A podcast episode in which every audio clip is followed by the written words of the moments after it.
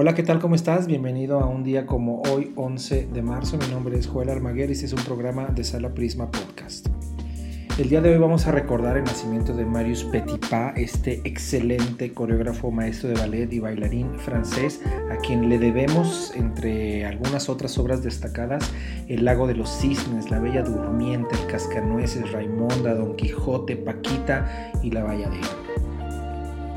Y dentro del mundo de la música, ¿cómo no recordar el día de hoy el nacimiento de una de las figuras más importantes de la música clásica argentina y universal, por supuesto? Me estoy refiriendo a Astor Piazzolla, quien nace un día como hoy, pero de 1921, considerado uno de los músicos más importantes del siglo XX y que está ya en el panteón de los grandes compositores de la historia.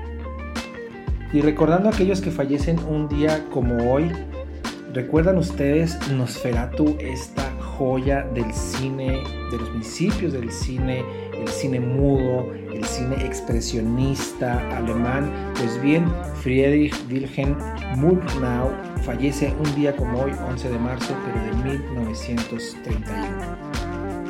Y en el mundo de la ópera, recordemos el fallecimiento de María Reining, esta maravillosa soprano austriaca, quien era valorada por sus interpretaciones de Wagner, Mozart y Richard Strauss. Fue miembro de la Wiener Staatsoper entre el 33 y el 37 y estuvo también cantando bajo la batuta en el 53 precisamente con un maravilloso director, Carl Böhm.